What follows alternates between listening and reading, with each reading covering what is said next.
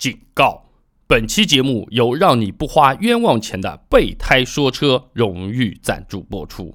你有什么问题就加一下微信公众号，一起来讨论吧。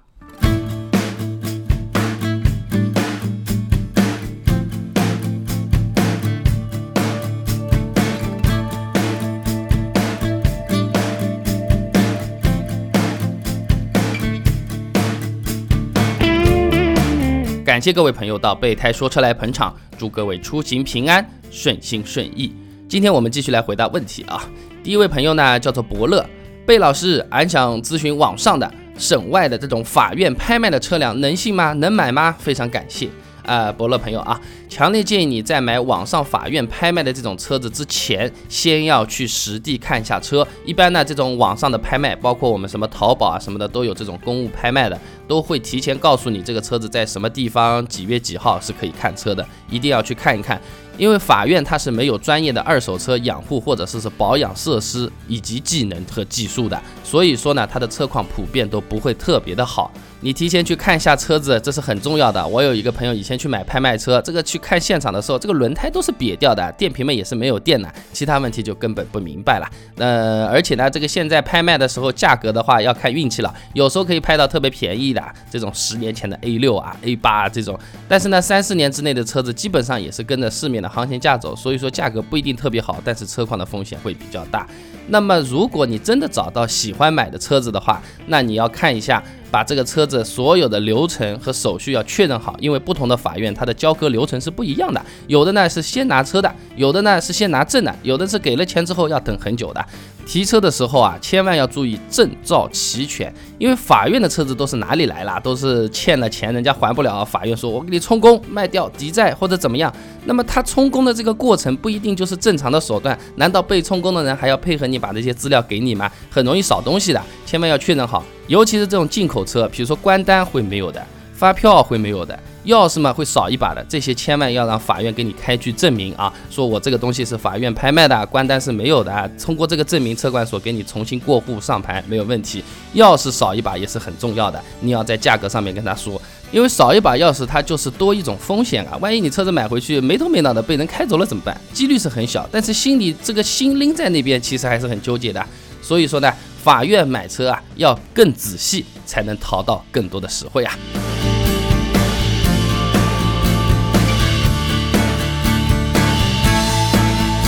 下一位朋友呢，叫做小亮。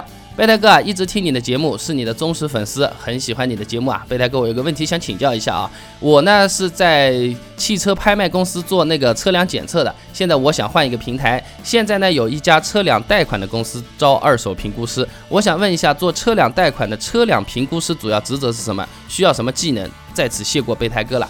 呃，小亮朋友你好啊，其实不管什么公司对二手车的检测和评估，它的内容是一样的，但是呢，不同的公司形态和业务形态，它会有额外的这种销售诉求。那你这里的话呢，主要是什么东西呢？除了评估贷款人他的二手车车况以外，你要在评估的过程中能够了解他的还款意愿和还款能力。这方面你如果做的比较好的话，你的老板会非常赏识你的。我说一些具体的这种东西啊，你说，哎，这个车子好久没保养了，一个用户说。这个车子嘛，随便弄弄就好了啦，又不要紧的。还有一个人说呢，我这个每个 4S 店都做的很好的，哎，我被他们坑了。还有个你没搞清清，其实这个东西啊，我已经弄好了，怎怎么样怎么样怎么样怎么样？不同的回答，你是不是就会有不同的判断？而你的老板、你的上司获得这些额外的判断的时候，对他的业务贷款的投放都是有非常大的这种帮助的。所以说嘛，专攻方向的问题了，主要的内容呢，其实还是一样。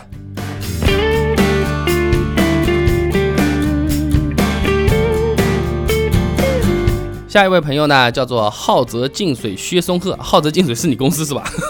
在什么什么上啊？老是听说你微信号今儿加一个粉儿，偏向上海的口音，做点评员这是相当的具有优势啊。本来上海人就比较刻薄多情，事情多。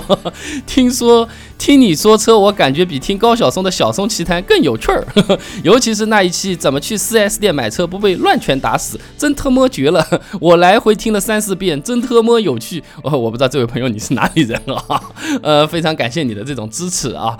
现在的话呢，我们微信公众号所有的节目全部都是第一时间会推送给大家了，大家在微信里面直接就是可以听了。听的时候你也不用担心啊，你这个左上角点一下返回，和朋友聊天啊，听他们的语音都是可以的，可以续播的。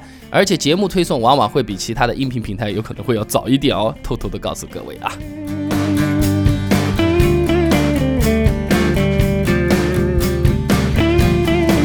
下一位朋友呢，叫做深歌浅醉，呃，我想买辆长安 CS 七五按揭，你看这样划算吗？哎，我给大家说一下啊，它首付呢是五万块，贷款金额呢是六万三千八，保险费呢是六万两千，保险保证金是两千，手续费是四千，落户三百。